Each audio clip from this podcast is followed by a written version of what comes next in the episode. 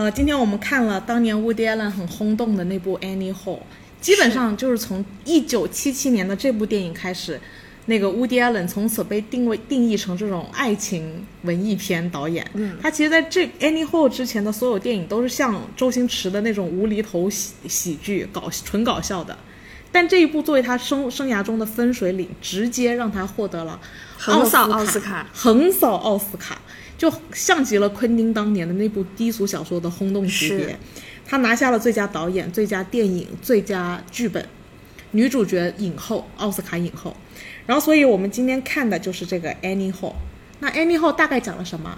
嗯，故事呢主要写的是也是由 Woody Allen 本人扮演的男主角，他呢是一个喜剧演员 Ivy，他就是一个个子很矮小，然后戴着他标志性的黑框眼镜，然后有一点嗯不修边幅吧这样的一个懒散的一个状态，而且是一个离过婚的、离过两次婚的一个男人。完全就是 Woody Allen 本人吗？是，然后在当地北比较有小有名气的一个喜剧演员。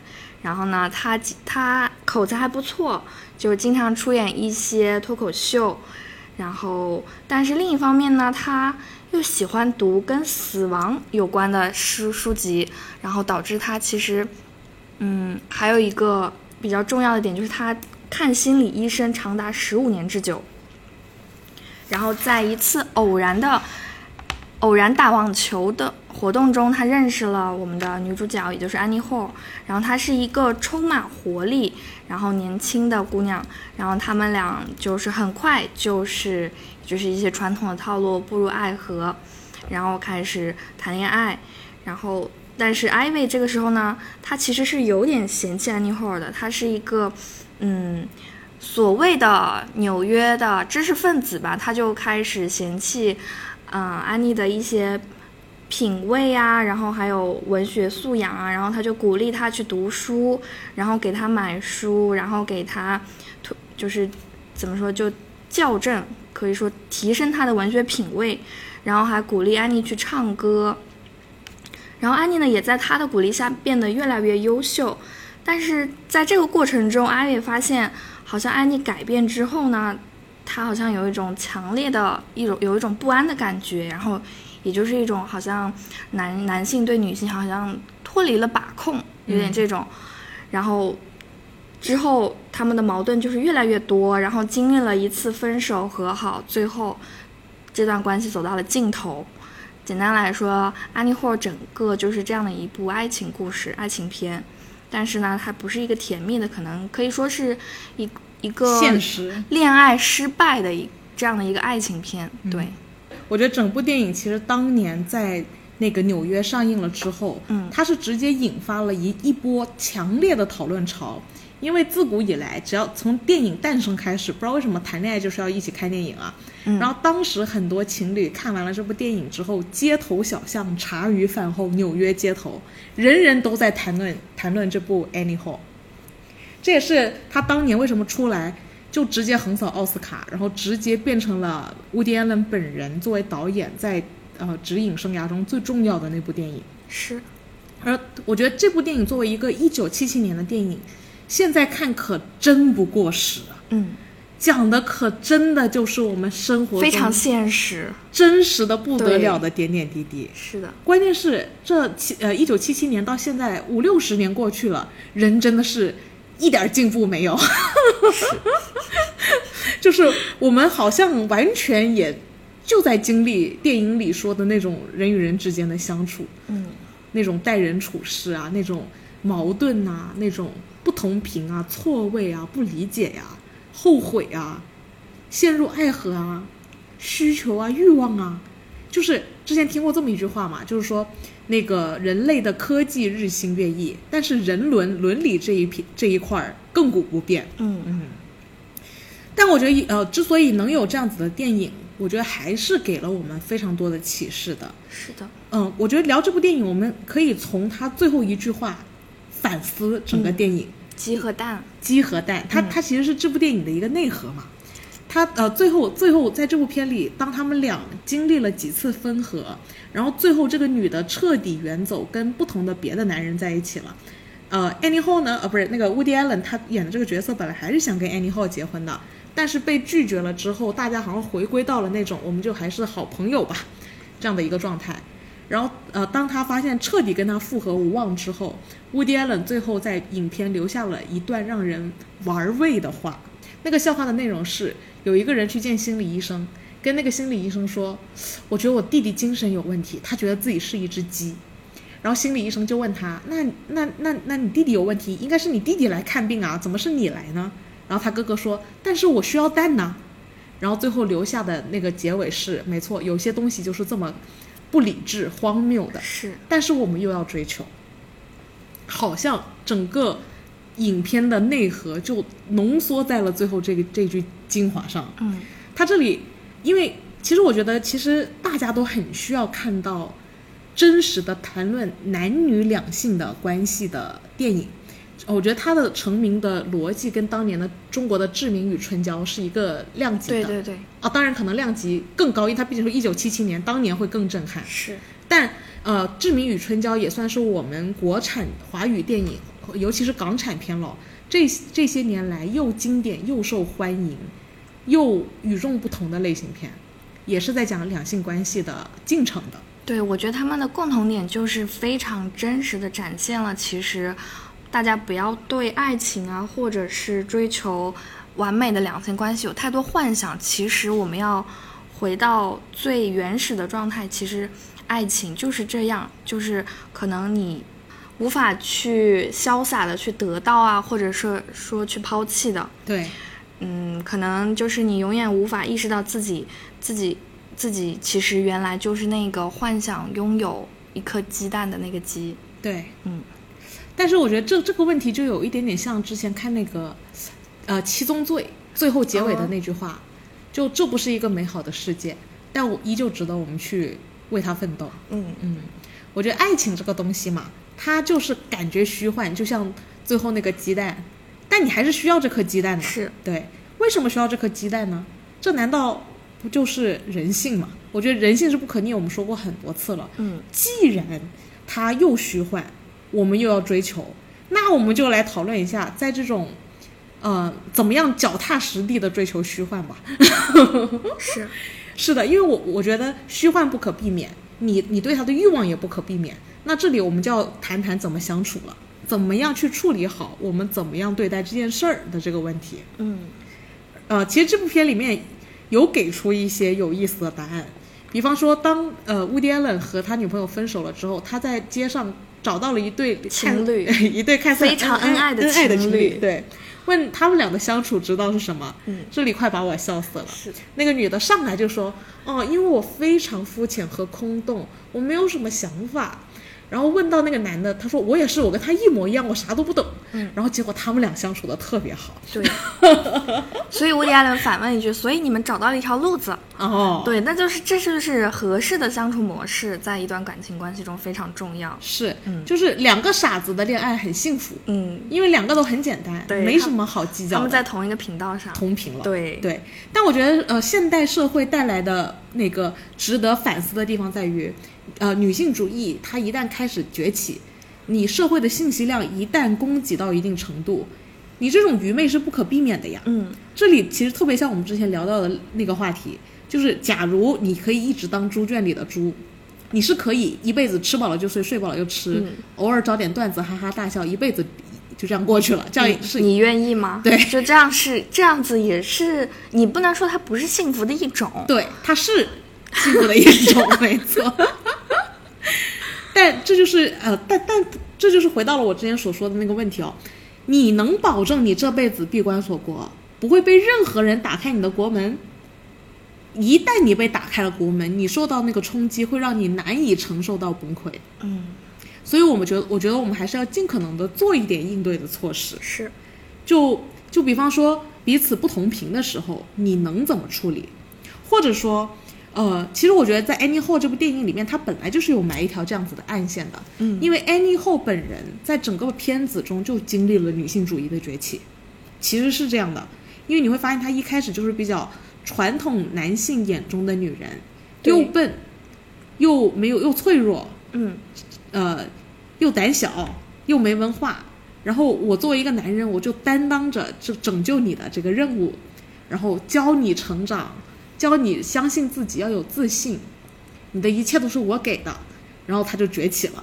结果崛起了之后，我就开始不适应了。我作为男性这这一方，嗯，我就觉得，哎，你怎么不受我掌控了不？依赖我了，怎么不依赖我了也不崇拜我了。哦，那我突然就失衡了，那你们俩的关系就走向了失衡，那女方最后就找了更好的，就离开你了。嗯呃，这个这个看似是 Woody Allen 自己的一个个人自传，但其实无形中也是折射了所有人在现代生活中的那种不适感，嗯，就城市带来的一个必然的新发展，但是我们却在用老方法和老思维去应对这种新发展，对，造成了一种很别扭的感觉。就还是他传统的就是爱讽刺的这个特点吧，他就是在讽刺这种大部分人这种自相矛盾的性格。对，所以所以我觉得很有意思的是，呃，女性主义的崛起这件事情，在我国其实也是历史上不断的发生的。嗯，尤其是我们这个年代，我觉得我们这个年代其实遭遇了一个非常别扭的尴尬点，就是大家不结婚，结婚了不生孩子，嗯随时准备离婚。我国的离婚率离婚率已经高达百分之五十了，那这样我觉得差不多就是碰运气，五十五十的概率。对，这个前提也是很多人他根本没有说想明白，在在这段爱情关系中，他就没有想明白自己要付出什么，要获得什么。然后至于走到婚姻中，他更不明白了，所以才会导致离婚率越来越高。是，我觉得有可能是我们早期就没有这方面的训练，意识没有这个意识识，没有这个认知。是，我们好像在遵循某套规律在前进，但殊不知我们遵守的这个规律是非常老的一个规律，已经过时不适用，所以导致我们在使用的过程中其实很别扭。嗯，但我们又隐约觉得别扭的同时又找不到，哎，怎么解决这个别扭点啊？这个挺妙的。是，然后如果说这部片里他当他当时讲的就是他觉得自己是鸡这件事情听起来是很像神经病的话，嗯但是同时我确实又要那颗蛋，那那颗蛋指的是什么呢？我觉得其实就是一个，就是简单来说，它就是一种感觉不够理智、不够现实、有点荒谬、非常乌托邦式的理想主种信义，念。一种完美的生活嗯，和完美的关系。哦，但我觉得还是值得追求的。对，所以我们，所以所以这部电影其实就是要告诉大家，在成年人的爱情世界中，我们都需要那一颗蛋。其实我们都需要那颗蛋。对，哪怕我们知道它多少有难度和有虚幻，是的，但是还是值得追求的。就这两周吧，我听过了一段非常好的说法，想要跟你们分享一下。嗯就是因为其实我们就把这种对美好生活的追求当做这颗蛋好了。那怎么样才能过好幸福快乐的一生呢？怎么样一个人才能幸福呢？呃，我这都听了两个说法，我觉得这两个说法结合一下，真的非常完美，值得分享。他他首先就是认为赚钱是不能让你快乐的，但它能减减弱你的不快乐。嗯，这个怎么理解呢？大概就是是止痛不治痛。对，呃，不准确，嗯就是痛和快乐是两个板块，他的意思是，嗯钱是这两个板块中的某一个板块的负责。就是如果如果你现在很太因为太穷，你看病没有钱付款，你会很不开心。你有钱付款了，你会解决掉这个不开心，但是不会让你很开心。嗯你很开心是完全另外一个东西。但是我们首先知道，经济的基础是让你是减弱你不快乐当中重要的一环，所以钱咱还是得好好挣的。嗯，我觉得完全脱离经济谈论对幸福快乐的追求，确实就更虚妄了，比比那颗蛋还要再荒谬一些。嗯，它就是你就是，嗯，经济能力，它就是属于你在有能力处理这段爱情关系的基础了。对，它其实是一个基础。是，嗯，然后呃，关键是怎么样我们能过幸福快乐的过一生呢？我听到了一个非常简约又漂亮的答案，嗯就是让你生活在被良好关系包围的环境里，就你身边的所有人，包括你自己，都懂得相处之道，懂得好好的就是人际关系很和睦，嗯你这辈子就能快乐的生活了。因为为什么我特别欣赏这句话呢？因为我觉得它解决了很多疑惑，包括比如说，我觉得每一个人自己内心都总有过不去的坎，其实你很往往是很需要有人帮你一下的。如果你身边都是有爱和良性的关系啊，嗯他就会在关键的时候给你帮助，而不是给你递刀子。然后我觉得这样子听起来，他的那个容错率和抗风险的能力就很强。而且他不管，其实都不管是亲密关系了，嗯他的生活也好，工作也好，是，包括他未来都是一个良性的循环。对对对对对。嗯呃，我我这个就听到了那个变化中的应对方法，因为有可能你会突然遭遇什么方面的重创，嗯但是由于你被这种良好的关系包裹，你就有这种抗风险的能力，会有关键的人在关键的地方帮你。举个不恰当的例子，我觉得苏醒就是零七幺三啊，是是是，苏醒为什么早期这么讨人厌，但最后谁都跟他是朋友？你就会发现他就是那个关键时候会对朋友伸出援手，而且毫不犹豫的人。我对那个苏醒就因为早期就听了很多负苏醒的负面新闻啊，啊但我发现他身边的兄弟本来都很讨厌他的，比如说王栎鑫这些的，但最后他跟王栎鑫关系也很好。对，是因为我后来看了一个节目，那个王栎鑫好像在有个节目整蛊苏醒，然后那个节目组就让王栎鑫给他借钱。哦，问他借一百万，嗯，当时苏醒感觉刚睡醒啊，就是迷迷糊糊的，是二话没说，账号多少？哇，我觉得这一下真的为苏醒这个人非常加分。我觉得无形中也解释了为什么他们到头来早期很讨全员讨厌苏醒，嗯，但为什么到到头来所有人都跟苏醒是朋友？而且而且现在每一每一个考古的视频，苏醒都是高光时刻。是不是？他在比赛，嗯不管是 PK 也好，淘汰淘汰别人也好，他都是非常大度，哎，对这一点自信的一个状态。就是十五年前哦，那只是个大学刚毕业的小伙子，是非常有格局。他非常有格局，我真的不得不说，我对他也挺改观的。就是因为以前不太看快快乐男那个快男嘛，嗯，我没有想到他是这样子的人，因为他平常看起来有比较油腻的那一面，这个是岁月给他带来的，不是他与生俱来的。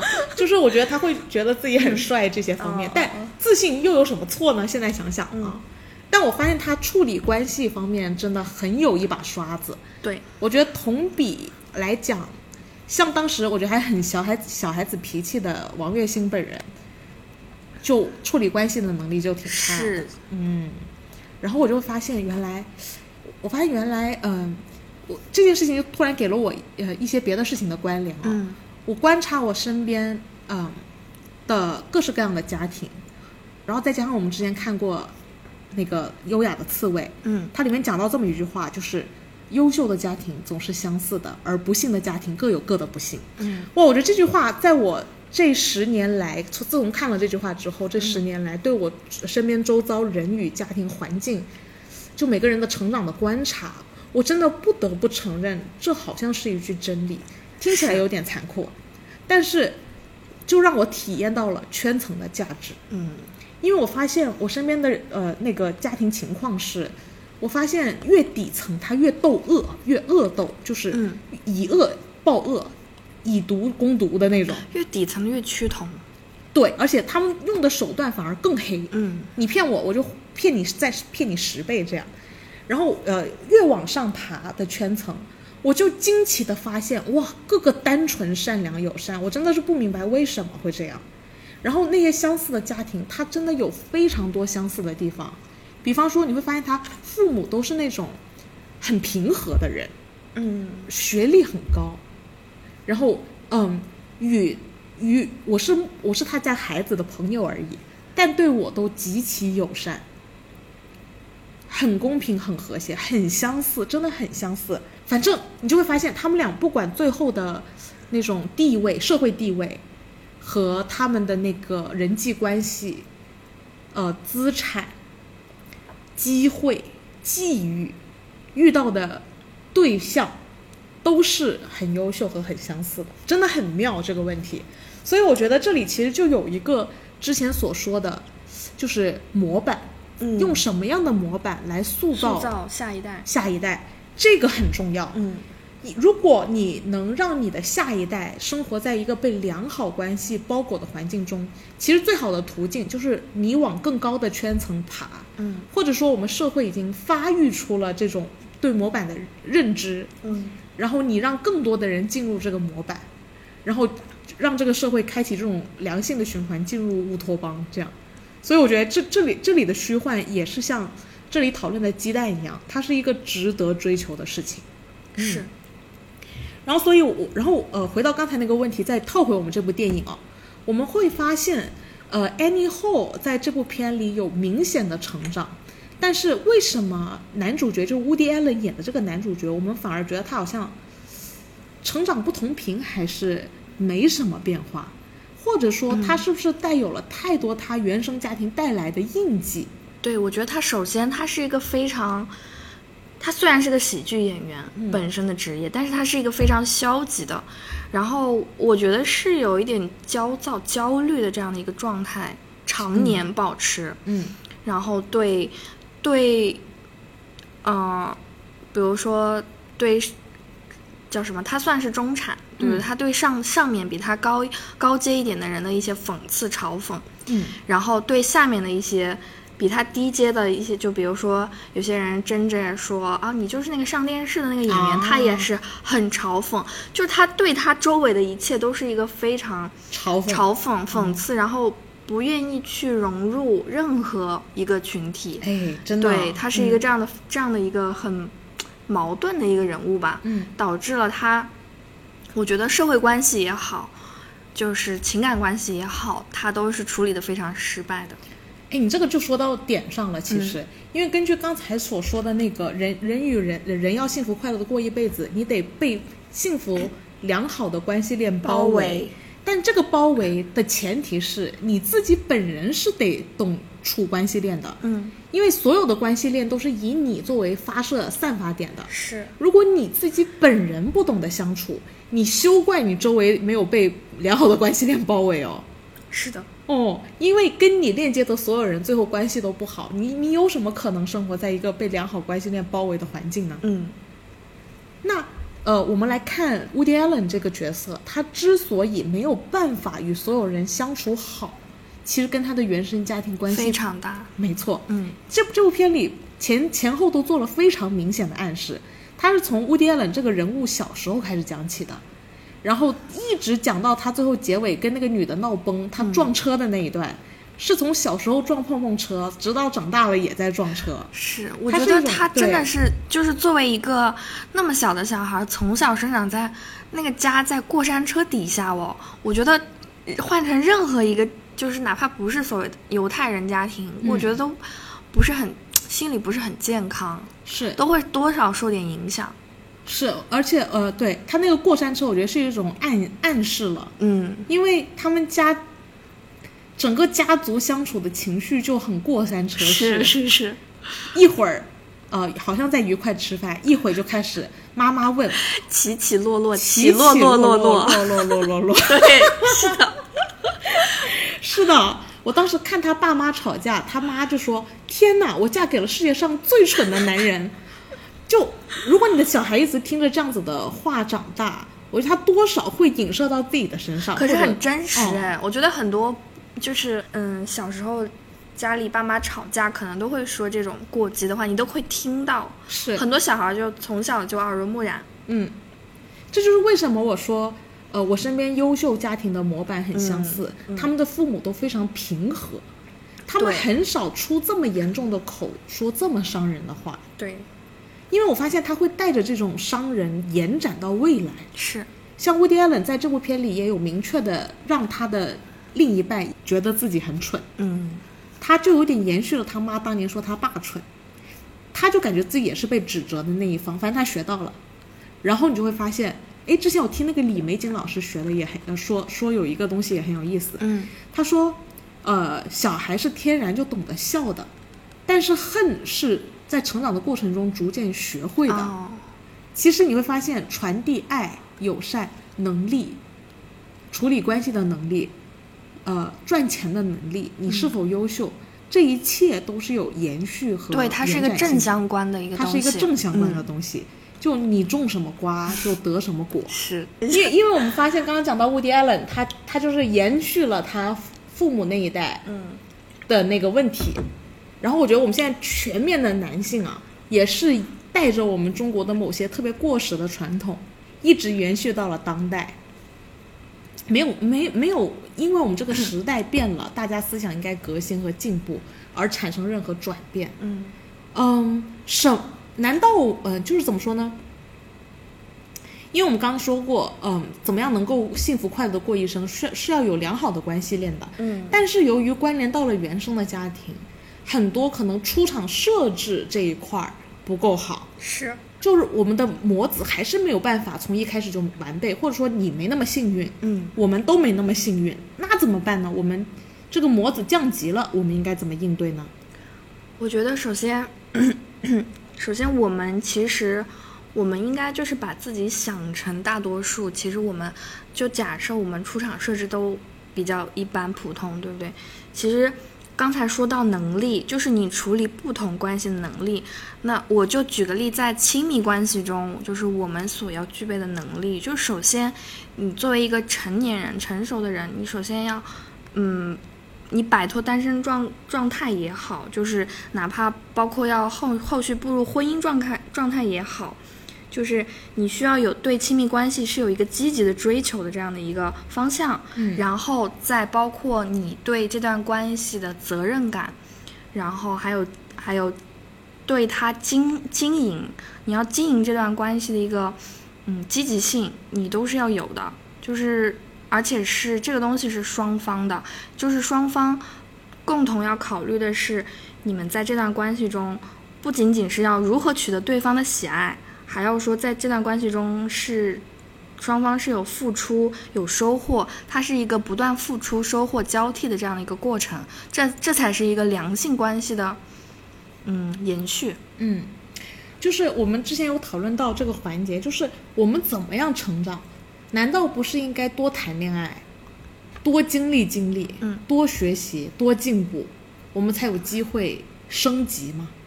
因为我们的出场设置已经不够完备了，嗯，那我们要怎么样进步呢？这是个很大的问题吧？我个人觉得是鼓励大家多谈恋爱，但是你也不能说一段恋爱就是像像小时候拉拉手啊什么的就就转头分手啦，就是你要对这段关系负责的同时，可能你也要快速抉择自己是否能有能力去处理这段关系。嗯我觉得这个思维特别女性的角度，嗯，男性可能更以别的方面作为男性就是觉得说，嗯。嗯，就是可能更多考虑的是，我这样子你就会喜欢我，然后我这样子你才你就能留在我身边，OK。是不是？大概是这样的角度，男性，OK，因为因为我觉得这里其实切入到了我们当代的一个婚姻现状的问题。嗯我们其我们这个年代的婚姻现状的转变其实是很有意思的，但同时呢，它基本上是跟一个城市的发展节奏配套的。就是你会发现，如果我们一直生活在旧时代，那差不多就是很稳定的门当户对、一夫一妻、多妾，甚至啊，嗯然后但是是以延续香火作为最大的前提的，就是惜不惜全家的倾全家族之力，让香火延续，让家族延续。我觉得倒也是挺吻合生物发展的进程的。但是你会发现，每一个每一个城市的崛起，伴随着的很快就是两性之间的关系变得疏离和冷漠。很多发达国家都会变成生育率很低，嗯结婚很难，结婚了也不生孩子，离婚率很高。就是我一直在想，这个形态对我们社会发展的未来，怎么样对这个社会发展的未来才是更良性的呢？就是如果我们要做一个模子，这个模子到底应该是怎么样的模子才是最好的模子？我觉得，首先我其实我们的生育率在降低，其实我们不考虑一些啊、比如说环境因素或者是经济条件的影影响，我更愿意把它倾向就是往好的方向想。其实我们更考虑女性在婚姻中可能我们不去说把我们的生育价值拿出来当做婚姻的一个像等价交换啊，或者是怎么，我们可能更考虑在一个良好的婚姻状态下，我们再去延续下一代。首先，我觉得生育率降低可以说是部分女性的崛起，嗯然后也可以说是，嗯，我们对对对生存的要求更高了。对对对情感的情感或者婚姻的需求会更高，我们不再把它当成是一个简单的经济借价值口，对价值或者经济的一个交换。是因为我们早期女性自己没有生存条件的时候，是，它是我们生存下去的资本，对。婚姻。但因为我们现在不存在这方面的交换了，不应该让女性要以结婚作为前提交换你的生存条件。嗯我们是完全具备自己独立生存在社会的条件的。对这个时候，其实男性也挺不适应的。就像当 Woody Allen 意识到 Annie Hall 他有自己的事业了，有人要为他发片了，他对 L A 开始产生呕吐症了。对，他他其实就是在讲这种，呃，传统男性对于女性崛起之后，他身上是有生理不适的，他是有很不适应的感受的。嗯，但男性其实本身也是很矛盾的，当然，他一方面又希望自己的女人可能跟自己有身体上也好，思想上能够能够和和谐的沟通，嗯，然后一方面又希望他们还是保持一种比较容易掌控的一种状态，OK，我觉得这确实是很多男人心里的想法。对，要保持你又要好掌控，然后也是一个希望你还是希望你崇拜依赖我这样的一个状态。崇拜依赖你，所以当我不能再崇拜和依赖你的时候，你要怎么办呢？不知所措，对呀、但是就进一步的会造成你失去这个女人。嗯，如果你不成长和迭代的话，对，再进一步就是那嗯，这更不可能为你生孩子了。哦，是的呢，完全就是。我觉得这个才是最主、最最重要的，对不对？影响未来最严重的，是是是是是，直接导致生育率暴跌。对，因为我觉得事实上社会中有很多自然形成的偏执，在这个年代啊，嗯，就比方说，因为其实我刚才呃呃先讲了那个赚钱只能解决你的不快乐，但它解决不了你的快乐。我觉得这里大家夸大了经济基础的度，嗯，就是经济基础是很重要，但它只是一个基础。它其实更进一步的，你是没有办法通过给你另一半更多的钱去解决的，嗯，对吧？这样子我就觉得其实他这部电影其实也在讽刺很多所谓的中产阶级的知识分子，他的内心其实是很空虚的。对呀、嗯，他需要他需要别人给他肯定，嗯，嗯，但我觉得这种一昧的肯，一昧的只恳求别人肯定我，而不反向的肯定是，另一半，这就是个恶性循环，这就是没有一个好结果的，这会有个好结果。所以他离了两次婚，还是依然要对第三次也搞不定，对对第四次可能搞得也不太好，可能要一直因为他再也 遇不到安妮霍这种了，对呀他又觉得，嗯，我又可能又不会再爱上别的女孩了，但是我还是需要鸡蛋，就还是在一个矛盾的，是最后就娶了自己养女，永远要回到这儿，无敌安了。最后我觉得他其实也不是就就完全的锁定了他的那个养女，而且他实在太老了，他他差多多大两个人？四十岁哦，差不多三四十岁呢，差。天哪，天呐，好幸福啊！真的是男人好幸福。是不是？是我那天看到一个视频很有意思，就是，嗯，他是一个很比较红的抖音号，嗯然后他采访的就是外企的一些生活，嗯，就是然后会给到每一个每一个同事镜头。很有意思的是，他采访的问题是下辈子你愿你愿意做男性男生还是女生？然后基本上所有的男生都会说，我还是下辈子要做男生。女生呢？女生会有犹豫，但是哦也会有偏向男生多一点点。是的，对，所以男性是很清楚他们在这个社会环境中所处的优势的。对，这一点其实我是挺生气的。我对，我还不是气男生哦，我气嗯女生哦。对，因为有一部分女生，她用非常年轻美貌去搞一个老男人，目的就是等他死分家产。就是有一些女人，她真的觉得你扮演好这个角色，你男性不用成长，你扮演好你自己的那个角色，你就能超车。但事实上，我觉得这让我们本来就不坚固的女性主义联盟啊，变得更脆弱。对，就是你会发现，男性他好容易形成一个坚实的联盟，尤其在男女性两性博弈的时候，他们的对方特别团结。是我们被，其实我们被贴上物化的标签也好，嗯。啊、被贴上女权主义的标签也好，贴上各种，其实都是因为我就是自己我们内，部对。出的问题，对，还不是说别的什么，就是因为我们在呃女性主义崛起的过程中，其实说我们有义务推动男性的进步，嗯，我们放纵了男性的不进步，导致我们自己内部更难进步。然后原因就是因为总有一些女性，她会在这种博弈的风口浪尖，她会站出来说：“我就是女人啊，我就是这辈子没工作，我嫁给了一个好男人，我就幸福了一就辈子。”就哄抬猪价，哦，扰乱市场秩序，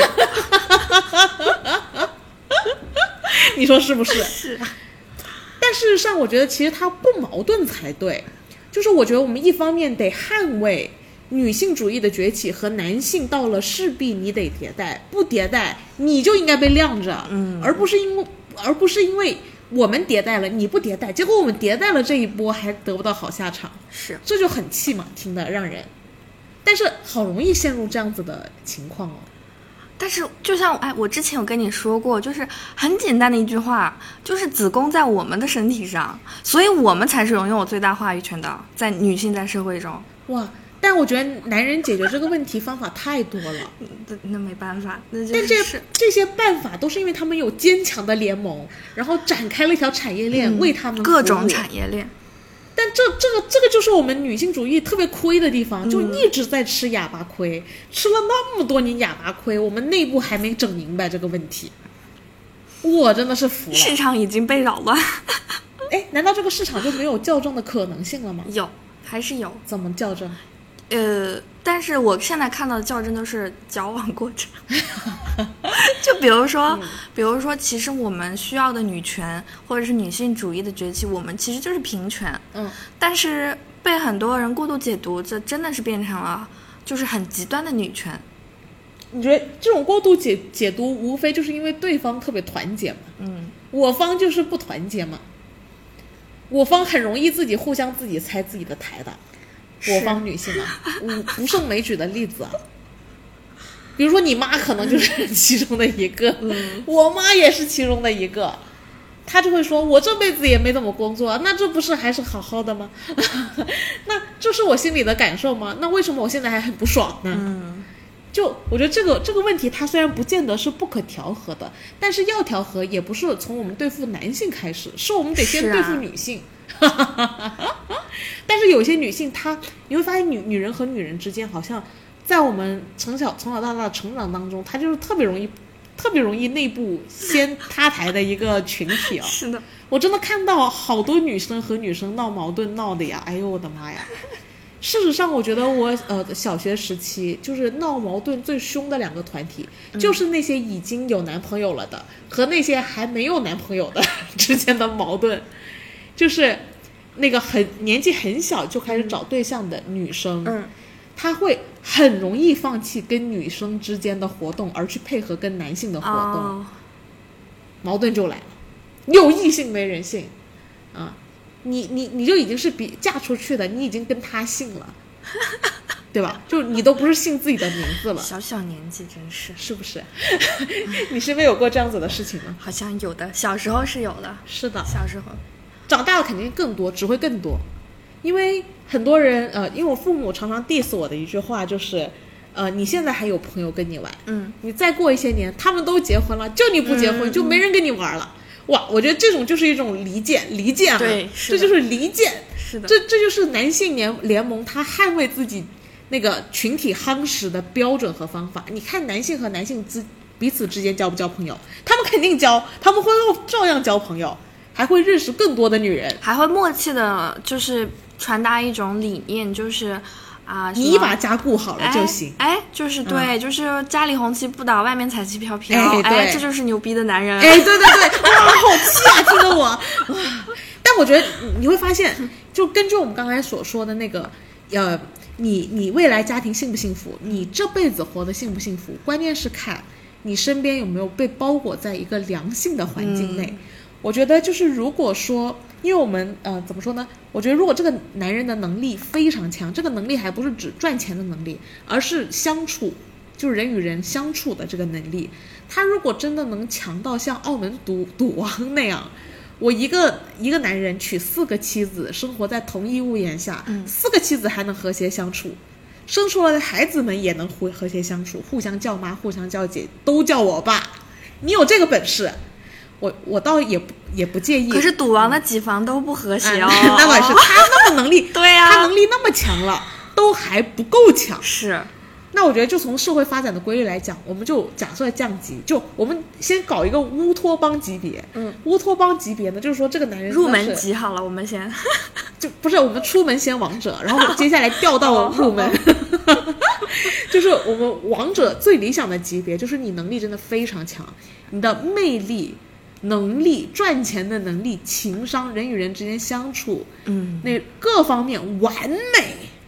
你多妻多夫多夫制，出轨没问题，嗯，一堆孩子不同妈妈，你搞得定，大家和谐，你孩子在良好的环境下继续成长，而且关系链可能更庞杂、更强大，这没问题。哎，我觉得金卡戴珊就有点本事可以往这个方向。是哦。金卡戴珊哎家族，然后你你发现金卡戴珊家族多强大，他就是能把各式各样复杂的多维关系，呃，前夫、但这个就是金字塔顶端的百金字塔顶端的的人了，很少很少。但他其实是有的，而且是非常那颗鸡蛋的，就非常那颗乌托邦。嗯，你有这个本事，把所有关系处好，他的前提是你很有本事。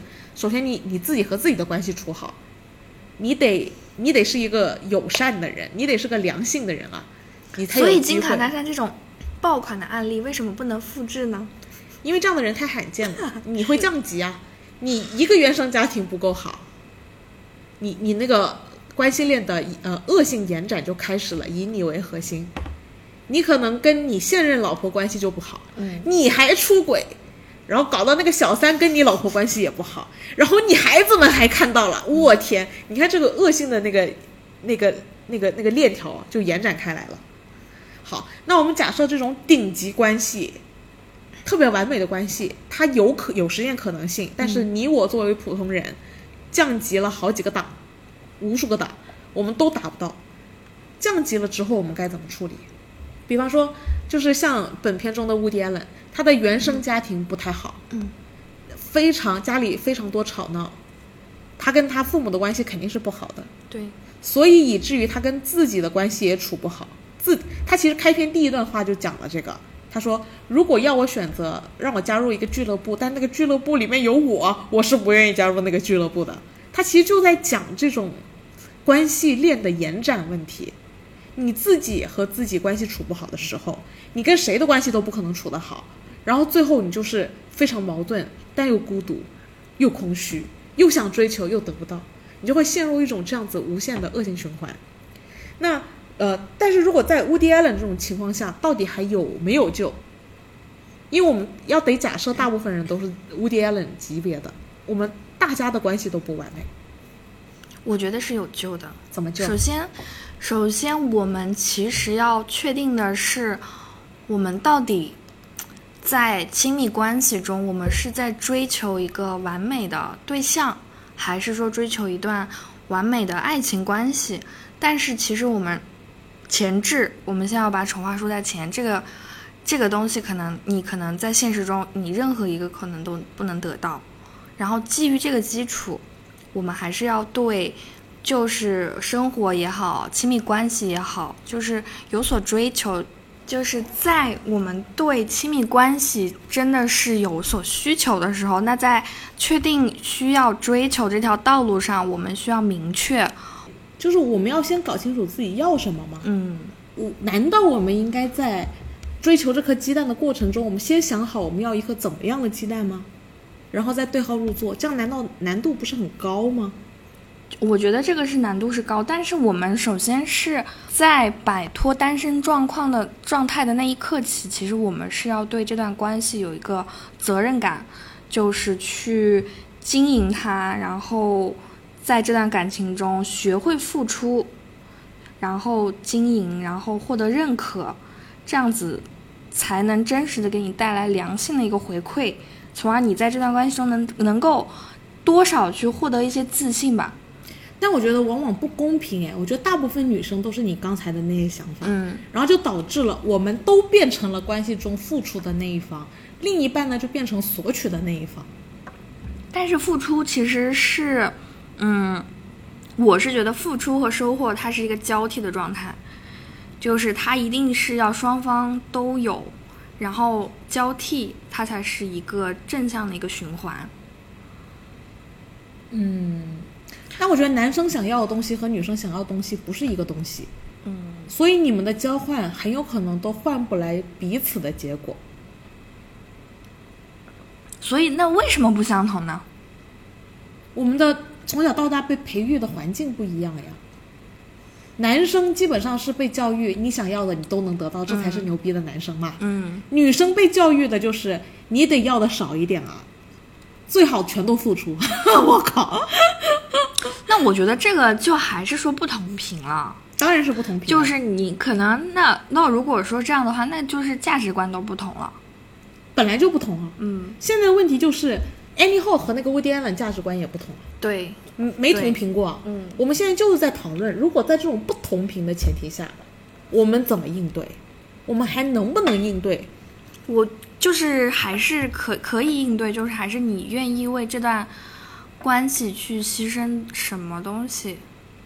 不行，我觉得这个太就是传统女性思维了。嗯，很优秀，我是男生我会喜欢，但是如果我作为女生，我觉得这就是我们联盟不够坚毅的一个板块。吗？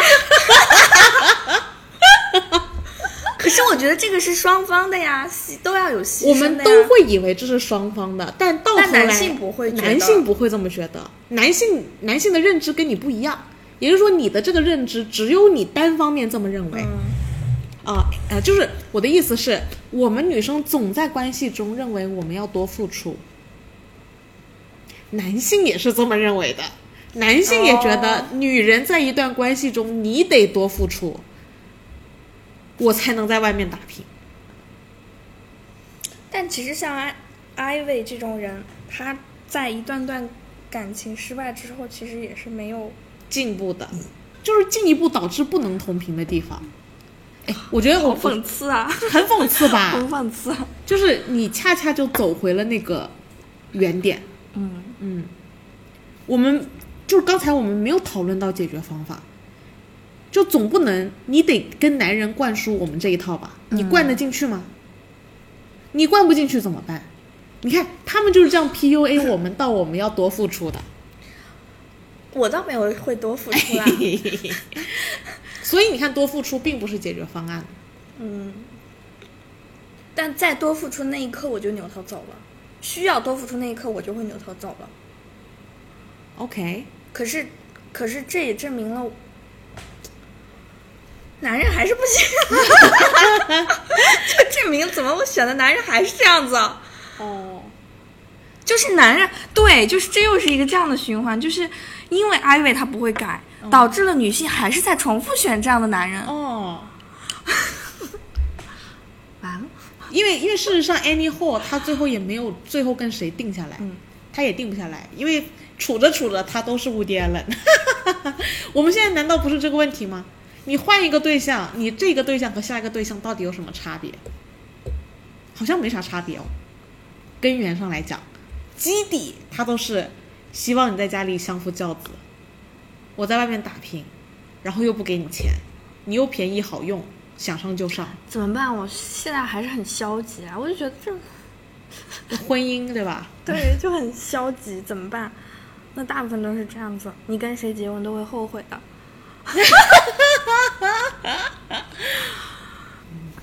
只是我觉得我们女性群体阵营啊，面临一个很大的挑战，是我们得崛起，我们得突破。我觉得我们完全没有办法要求男性在这种大的观念下，就如除非他是来源于一个很好的家庭，嗯，他从小他跟他妈妈的关系处得非常好，所以他也会跟所有人的关系处得非常好。而他选择的任何交往过也好，婚姻婚姻中的女性都不会有这样的烦恼。没错，嗯，有烦恼的就是针对我们老遇见乌迪艾伦，因为乌迪艾伦面积更大，我们碰撞的几率高太多了。你就把那个那个那种男人当那颗鸡蛋，值得追求，但追求不到，嗯，对吧？那我们还是得讲我们怎么应对一群乌迪艾伦，很痛苦啊、乱拳打死老师傅，就是那种感觉，就是就是我们是老师傅，啊，我们女性是老师傅呀、天哪！我们当个新师傅吧，我们。新师傅可以啊，那就那就从小养成系的培养。嗯，是的，所以现在为什么姐弟恋那么多？要养成是对，实在找不到自己培养一个，我觉得是这样的啊。首先，呃，我我们以那个幸福的一生来倒推好了，嗯我们要保证我们生活在一个被良性关系包围的社群，这点是个基础。对，所以，但凡遇见，呃，给我带来了恶性关系的关系链，我们得自己挥刀斩断，得对自己狠一点，不是吗？我知道很多女人对自己狠不下这个心来，人生辽阔，不要只活在爱和恨里。没错。所以，呃，我觉得就是要，就女女性她的基底，也是我们千百年来被培养出来的一种嗯概念，就是我们是更柔弱的，对，我们得活得更机灵，我们才能存活下去。但事实上，我们就此完全放弃了对男性升级迭代的帮助。总是我们总是被男人升级迭代，我们被男性推动向前。那我们在两性中永两性中永的博弈上啊，永远都会落下下风。所以，但凡出现了带给我带来恶性关系链的，反正如果我选择了你，我这辈子都不会幸福快乐。你大胆的以这个作为你人生的终点，嗯，请挥刀斩断。丢掉再多也别怕，因为反正你得到了也是不幸福，嗯，何必得到呢？还给我们女性阵营添乱。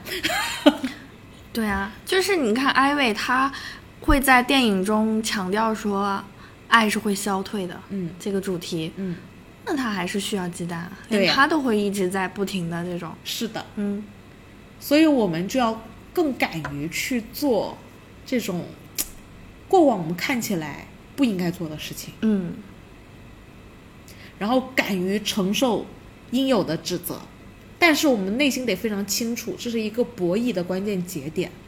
如果我们在这种指责下我们退缩了，你现在看似退一步，但接下来就是你步步在退，越退越多，你又会被男性 PUA 到一个死角，你就得忍，你就得忍受一辈子了。是，敢不敢做这种关系的选择？敢不敢以你自己作为那个最重要的追求幸福道路上的那个锚点？首先，当然前提是你自己得学会与人相处，你得友善，你不能说你对任何人都不好，然后最后指望任何人对你好，这是一个前提了。嗯因为你作为这个被良良好关系链包围的中间点，你是最关键的那个锚点。但请以你自己作为锚点，谨慎的选择你身边的关系。你遇到一个家暴的，你有什么好不走的？你孩子在这个人身边长大，他能幸福哦？不可能，赶紧走。如果你隐约的感觉到你的男朋友在 PUA 你，让你很不快乐，这一定是一段亚健康的关系链。挥刀自宫，对，斩，请淘汰他们。女性联盟要反向的把这一票男性逼到一个死角，我觉得他们才有升级迭代的空间和可能性。不然我们在博弈中，我们会永远处于下风，尤其是我们偶尔还要对抗几个女性，在那里说风凉话。我们要学习安妮，就哪怕在飞机上也要跟人说分手，怎样？圣诞节就分手，就要分家。对，有什么好不分的？对啊，你现在赶紧分，你下一个可能还能更好一点。嗯，我知道女性总有一个担忧，因为我们也是被外貌 PUA 了，嗯，就是容貌焦虑、身材焦虑、年龄焦虑，对，所以我们总觉得啊，是不是该凑合了？啊，不然我就要被千夫所指啊。还有一个问题就是，就还是我之前说，就是你一定要多谈恋爱。对，多经历一下，但是不要搞出一个儿子 孩子，对你可能就会又有很多顾虑了，你又开始把自己 PUA 到一个角落，又没有了博弈的筹码。为了保护自己，你可以多跳转一些关系，对，可能多你多吸收对有些人可能他真的不知道自己适合的是什么样的关系，所以他才需要多需要去多谈恋爱。嗯，呃，我觉得无论如何，谈恋爱的一个关键前提就是你看他与别人的相处处的好不好。嗯，我觉得其他都可以少看很多，嗯，像有没有才呀，帅不帅呀，我觉得他如果能跟周围的呃工作上，然后家人朋友关系都处得很好，那他其他方面能力一定不会差。是的，其实真的这就是在人与人相处之间呃最关键的那个那个衡量要素了。我以前也不是这样考虑的，我还会考虑很多，比如说物质啊、这那呀、学历啊，其实那些都不重要，就是他与人相处的能力最重要，没有之一。嗯，呃，或者是就我觉得基于这个优秀，你可以忽略掉他所有别的方面的问题，因为没有事情比这个更重要。或者说，你可以基于这一点来完全，就怎么说呢？你一旦遇到了这样子的人，请马上走，真的、嗯不开玩笑。你后来就是越拖，你牺牲的越多，然后你越离不开他，是，他很可怕，他这个会紧紧的套牢你。嗯，他套牢你的同时，也在瓦解我们女性联盟的坚韧，就是我们又出了一个自己的内鬼，在那里跟我们唱唱反调，说说风凉话。他跟他周围的人关系有点处不好，嗯，我们唯有的只能试探一下，他有没有可能为你进行一些配合，就他会不会单方面的觉得是你的问题，我没问题，嗯，或者说我觉得我不需要改，我没有需要改的地方，难道不是应该你来配合吗？他如果一点配合你的可能性都不愿意尝试，哇，我觉得这个人身边真的是，我们把他架空。我觉得大部分的男性啊，都都会觉得可能他会觉得说，我想说，那我你愿意听，那我就说你想听的，男性会这么说吗？对，哄你啊，婚前结婚前哄你啊，可以啊，所以我觉得还是要靠自己去发现了。当然，你要看他跟别人相处，嗯你要去看他，对，你要去看他跟他的朋友、跟他的家人相处，是包括他家家庭的环境。这很重要。嗯，但是如果你说我们这个社会被某种嗯、呃重男轻女的思维孵化了那么多年，我就几分钟前还看到了一个新闻，嗯。我好气啊！看到我、嗯。说河南的河南一对夫妇连生九个孩子，嗯，仔细一看，八个女孩一个儿子，然后他爸爸认为这才是幸福的家庭。你知道这个男孩子出生了之后，他有多强的优越感吗？这种优越感就是横在两性之间。导致他他之后，嗯。他长大之后，他的下一代。啊，它延展了，也会这样。这个东西已经延展了太长的时间了。你要让我选，我都愿意下辈子如果在中国，我要当个男的，我为什么要当女孩啊？孩子又不用我生，多好呀，对吧？你又为我服务，我想上就上，家里的活又全你顾，那些琐碎的事儿我不懒得干，嗯，谁不愿意啊？所有的男性都知道自己在社会中的社会中的优势，也知道女性在社会社会工作中的劣势。这就是他能把控我们的地方，是，这就是为什么他们在某种意义上特别团结的地方。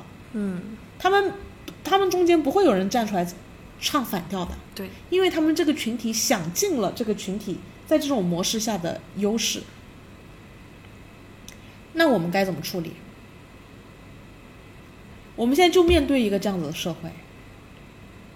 我们现在，我们现在就是女性主义在崛起，男性主义原地踏步，这是一个两性的博弈。我们一直处于劣势的那一方，输的那一方，不断的历史上再重来，再重来，我们这边都没有进步一些，我们永远是处于落败、委屈的那一方。我觉得是因为，嗯，大部分的环境影响到女性，她其实忽略了自己的真实的价值。她可以有更高的价值，更多的话语权。她本来可以拥有，嗯，去出去工作也好，去掌掌掌控家里的财政大权也好，他本身可以拥有更多的话语权，但是周遭的环境好像让他忽略了这一点。因为子宫虽然长在你身上，生出来是不是得跟我姓？对，是。那你对我来说只是一个子宫哦，那我换一个子宫是不是也可以？我只要找到一个女人的子宫愿意为我生，生出来是我姓，你就没有价值喽。恰恰他又可以有找很多女人哦。你看这是不是很恶性循环呢？嗯，活该我们一直生活在恶性的关系链当中。我们女性自己没有意识到这件事情，我们将会永远被这种不幸的关系链包围。对，我觉得现在所谓所谓崛起也好，平权也好，我觉得我们离得还很远。首先都还没有醒过来。我觉得反正已经开始了，不然我怎么解释我们离婚率那么高？嗯，怎么解释我们那么多人不结婚？怎么解释我们即使结婚了也不生孩子？怎么解释我们因为一胎生不出来，只好强调三胎？因为大家不愿意生一胎，只好让那些生了一胎的生三胎去，保证我们的人口基数。啊，进一步的累死女性，哇，漂亮，又是 PUA 女性的方法。我我觉得大概到九五后可能就不好 PUA 了。哦，那不是的，我跟你讲，这个可以再延续个几百年，完全，只要我们不崛起，只要你往上溯源，对不对？对每一个家庭都是有一个原型，哎没错影响的啊。真的很很深远哦。因为关键是女性也不是没有问题，嗯，因为呃。崛起的女性只是占小部分，可能大部分的还真是认为，关键还是要找个好老公，这辈子就幸福对对对，嗯很多女性也是真心这么认为的，就导致了，反正我觉得，如果我是男性，我就要这样拆解这个女性群体。我让你的女性群体一直没有办法形成真正的团团结，你们就没有办法合力真正对我们的男性联盟产生任何冲击，那我照样可以享用我的特权，永远。这些年就是这样过来的。然后我们这个被那个中毒之深呢，我们自己都很难醒悟过来。嗯，所以我觉得 Annie 后她是醒悟过来了的，是说走就走了，是的是的拍拍屁股就走了，留下了一脸茫然的 Woody Allen，不知道自己做了啥。因为我个人觉得，就是饰演 Woody Allen 呃饰演 Annie Hall 的这个女性也是非常值得讨论的。嗯，她就是一身帅气的打扮，行走江湖，独立个性，获得的成就不输男人。我觉得这种女性在西方世界，那那还是比走的比我们超前一些，确实是。我们这边要怎么开始呢？这件事情，首先我觉得我们真的非常需要以自己的幸福作为优先级更高的考量。嗯，如果威胁到这件事情，我宁愿斩掉。我们敢不敢？我们敢不敢斩？我觉得我们现在能看到的，要么就是很早就已经觉醒，已经斩掉了，嗯，要么就是他已经陷得太深了，就斩，不能怎么？办呢？对呀、舍不得啊。就进一步 降，再降级，就是这种男人改改不过来，彻底改不过来，我们就得斩掉。那我们怎么生存呢？我们有有机会形成我们自己新的结构吗？嗯，为什么没有呢？我们组成女性和女性的家庭，但是我们不是 gay 的关系，我们借精子生娃，彼此养大。然如果我们生出儿子，我们就来告诉他，你未来得尊重女性。嗯，哇，完美的下一代就是从我们这里开始的。是 为什么不行呢？可以，非常可以。只是敢这么做的人还是很少。嗯，但我觉得就是因为少而已。要多了呢？要多了，我们是不是就能迎来让迫使男性进行思维迭代、嗯是的，进步，扭转我们这种博弈？有没有可能呢？为什么不行呢？我觉得这是唯一的路。是不是太超前了？我我觉得不超前，但是嗯，局限于很多人没有能力去实现它。OK，嗯，但是我觉得是非常可行的一条路。好，因为我之前有在节目里面说过，我们先不管一切，就使劲往前冲，我们就看看最前面可能是什么。嗯，我们先把话撂这儿，对，给大家带来一些可能性。嗯那我们如果既不能实现这个，又不想嫁给无爹了，如果我们单身一辈子，也挺好的。但是就对社会毫无贡献，然后呃，男性也不会因此而产生任何转变，这样也不太行啊，好像。是，那就是变成我们单身一辈子，但是要努力搞教育。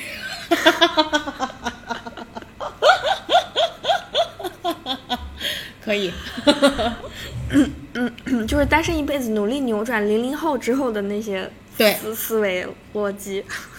但是你会发现，不以家庭作为出发点，就是不是从零培养啊，嗯，你就是要掰手腕的，是。你掰不过原生家庭。